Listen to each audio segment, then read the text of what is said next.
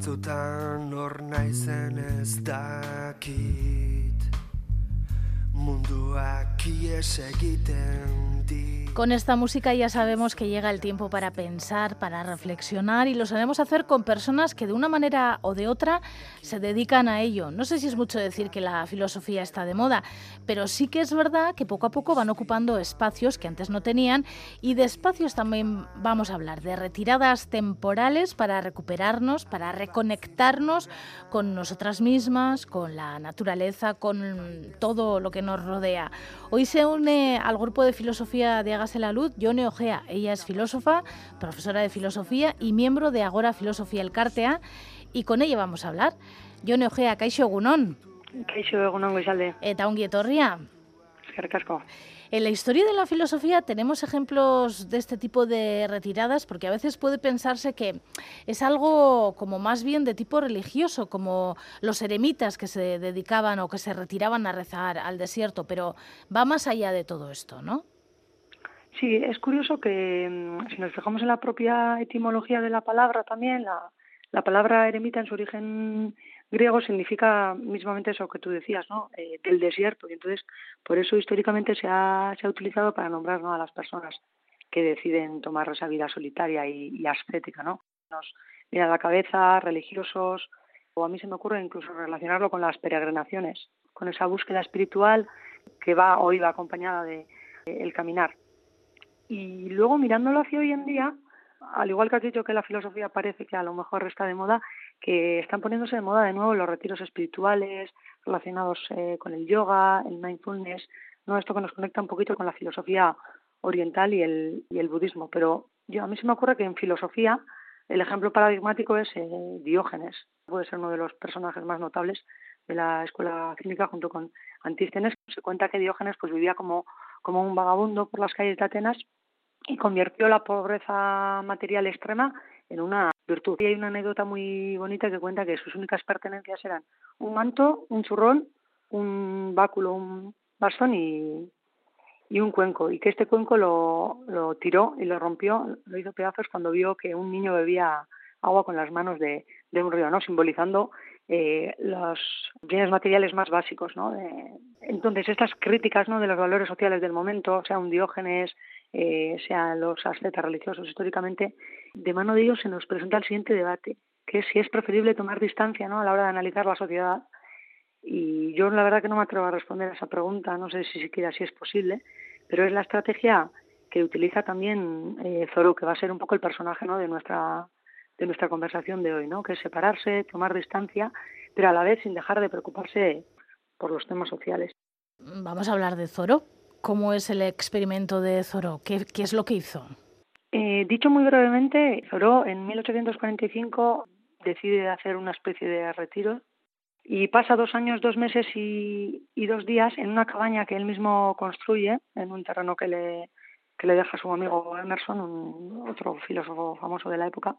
Y él mismo, al principio de su famoso ensayo, Walden, en el que cuenta su experimento, dice así, dice, cuando escribí las páginas que siguen, o más bien la mayoría de ellas, vivía solo en los bosques, a una milla de distancia de cualquier vecino, en una casa que yo mismo había construido a orillas de la laguna de Walden, y me ganaba la vida únicamente con el trabajo de mis manos. Ahora soy de nuevo residente temporal en la vida civilizada. Con esto, pues demuestra que quiere experimentar o quiere ponerse a prueba, ¿no? Es cierto también que toda esta decisión viene a raíz de otras decisiones eh, laborales de su vida que no salen del todo bien o como él esperaba, ya que él intenta unos años antes en Nueva York presentar sus escritos a varios editores y bueno, no tuvo la suerte por lo menos la que él pensaba. Y a partir de lo vivido, pues escribe un ensayo muy interesante en el que reflexiona en torno a diferentes temas, ¿no? Como soledad, visitantes, vecinos animales, dónde vivía y para qué vivía. Lo que llama la atención es que se trate de un experimento filosófico, ¿no? Sí, bueno, aquí nos juntamos con un tema recurrente en la filosofía, ¿no? Si la filosofía es una disciplina teórica, es también práctica, hay que elegir si es práctica o, teórica. Yo creo que lo positivo de, de Zoró es que nos enseña esa capacidad que tiene la filosofía para moverse fuera de la academia ¿no? y para enlazarse también con otros saberes, cosa que es bastante importante, ya que tenemos una imagen de la filosofía muy concreta, porque históricamente pues, ha estado unida a un perfil concreto, ¿no? Señores, mayores, eh, blancos, heterosexuales, encima, ¿no? Y creo que nuestra cabeza, cuando pensamos en filosofía, o nos colocamos en el, en el ágora de Atenas, o en un gran escritorio con un señor escribiendo y, y fumando en pipa. Entonces, en ese sentido, creo que Zoro eh, saca la filosofía de la academia y hace de la filosofía una herramienta útil para la vida. Y es verdad que es más conocida mm, la parte práctica de la filosofía de manos de Marx, ¿no? que es el primero que igual dice de una forma así directa que hay que dejar de interpretar el mundo y hay que transformarlo, pero yo creo que de otras formas, aunque sea no sea de una forma tan explícita, desde la época helenística las grandes preguntas son cómo debemos de vivir, cómo lograr la felicidad. Y bueno, yo creo que no hay nada más práctico que, que esas preguntas. No sé, por ejemplo, filósofas como la catalana Marina Garcés, eh, en libros como Un mundo común o Filosofía inacabada, hacen eh, una lectura y un análisis muy político y creo que no hay nada más práctico, que, por definición, que, que la vida política. Bueno, esas son las grandes preguntas, algunas de las grandes preguntas que históricamente se han hecho, nos hemos hecho y probablemente se harán. No sé si a Zoró le sirvió el experimento para responder estas preguntas. Yo creo que después de haber eh, leído sus libros, yo diría, me atrevería a decir que sí. Él tiene una tesis principal que voy a resumir en la siguiente cita, que dice, fui a los bosques porque quería vivir deliberadamente, enfrentándome solo a los hechos esenciales de la vida y ver si podía aprender lo que la vida tenía que enseñar. No fuera que cuando estuviera por morir descubriera que no había vivido. Que creo que es una pregunta que deberíamos de hacernos todas, eh, no solo como filósofos, sino como, como personas. Y yo creo que responde a esas preguntas ya que en las conclusiones saca unas eh, críticas bastante interesantes en las que se puede esclarecer cuáles son, a su parecer, las cosas esenciales en la vida y cuáles las no esenciales. Y de ahí pues crece o nace una crítica de la propiedad privada, una crítica de la ropa o la moda, una crítica del consumismo, del ritmo de vida acelerado. Eh, eso ya en el siglo XIX, incluso una crítica del Estado y de las y de las instituciones. En ese sentido es eh, una lectura y una crítica muy actual. ¿Y no es demasiada la soledad que supone Walden, el libro de Zoró? Aquí a mí me gustaría traer el tema del cliché que, eh, sobre todo. Creo que desde la academia se ha creado una imagen y luego se ha atacado. Y en realidad es eh, un tópico o un, imaginario de ermitaño que se puede derrumbar fácilmente porque él mismo admite en varias frases del libro que su carácter no es el del ermitaño. Tiene una cita muy bonita en la que dice, en mi casa tenía tres sillas, una para la soledad, dos para la amistad y tres para la compañía. El autor utiliza la soledad como un camino a la contemplación que él lo considera indispensable para lo que él considera la vida buena pero no es una soledad prototípica del ermitaño, no se alarga en el tiempo, él tampoco dejó de mantener el contacto con la familia y con los amigos. Entonces, en ese sentido, yo diría que no es demasiada la, soledad. Y antes, cuando he comentado en la introducción cuál es, ¿no? Como cuál fue su proyecto, nos encontraba no más lejos que una milla, que es un kilómetro y medio, un poquito más de su pueblo. Y en ese sentido, yo no diría que es demasiada soledad y me gusta pensar su experimento y su forma de ver la soledad en un mensaje como un poco contrapeso de ese ruido capitalista que hoy en día tenemos encima, ¿no? Y siempre está en esa tensión, ¿no? Entre la soledad y la compañía. Y ya que es curioso también que en el propio libro, eh, al capítulo eh, titulado Soledad, le sigue un capítulo que se llama Visitantes. También es verdad que podemos sentirnos muy solos en compañía. Sí, ahí bueno, hay, se puede hacer una lectura sobre los tipos de soledad. No sé si es el concepto más correcto, pero bueno, podemos hablar de una soledad física, que es la que Zoro buscó activamente, aislándose un poco de, de, la ciudad y buscando un entorno más tranquilo, que, que da lugar ¿no? a pensar con más tranquilidad el tiempo que, que requiere la filosofía, ¿no?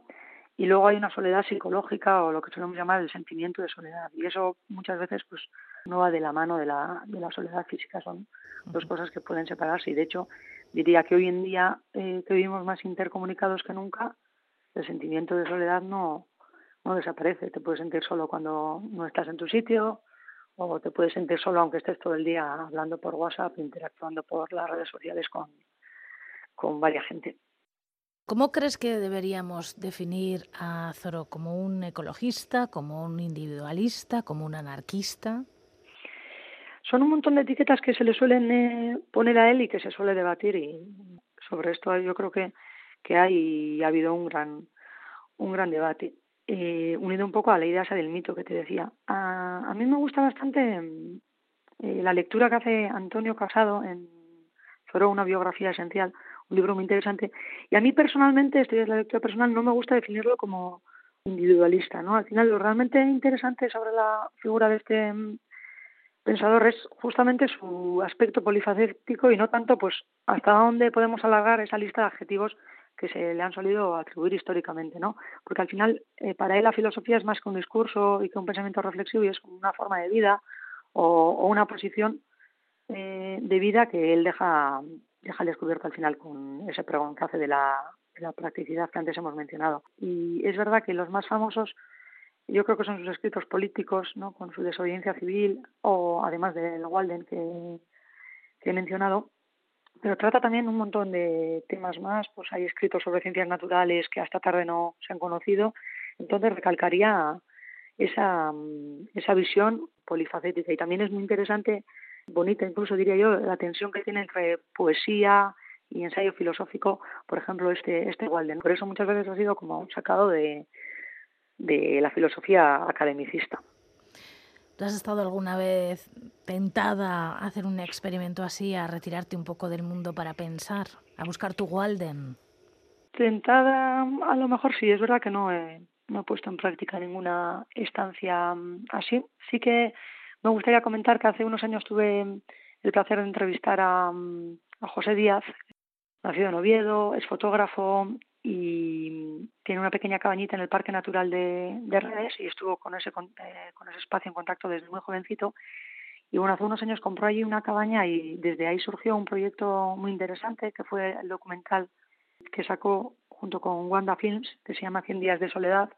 Y ahí pues su objetivo, como el título indica, fue pasar 100 días en, en su cabaña, que ya conocía, en un territorio que ya conocía, pero en absoluta soledad, sin contactar con nadie para ver, pues ponerse un poquito cara a cara con la misma situación que, que Zoro vivió eh, en su día, ¿no? En lo que se refiere a la propia experiencia, yo creo, o la idea que, que tengo en la cabeza es que a lo mejor no tiene por qué ser ¿no? una estancia larga, una, un retiro espiritual o un retiro de ermitaño, sino que eh, en ese sentido de el contrapeso ¿no? al mundo que vivimos, pues puede ser interesante parar y escuchar, ¿no? Parar frente a la velocidad que el sistema de hoy en día nos pide y escuchar también frente a esa velocidad y a ese ruido de la tecnología, por ejemplo, ¿no? Es un trabajo probablemente de por vida, pero que encontrar nuestro pequeño Walden, como, como decías tú, pues puede ser eh, un respiradero y ese contrapeso, ¿no? Que yo considero que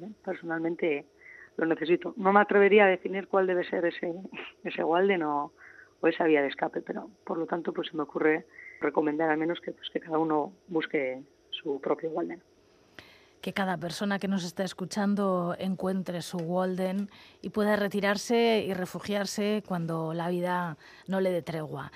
Jone Ojea, eskerrik asko benetan, plazar bat izan da eta aurrerantzean ere itzein zurekin. Bai, eskerrik asko zuei.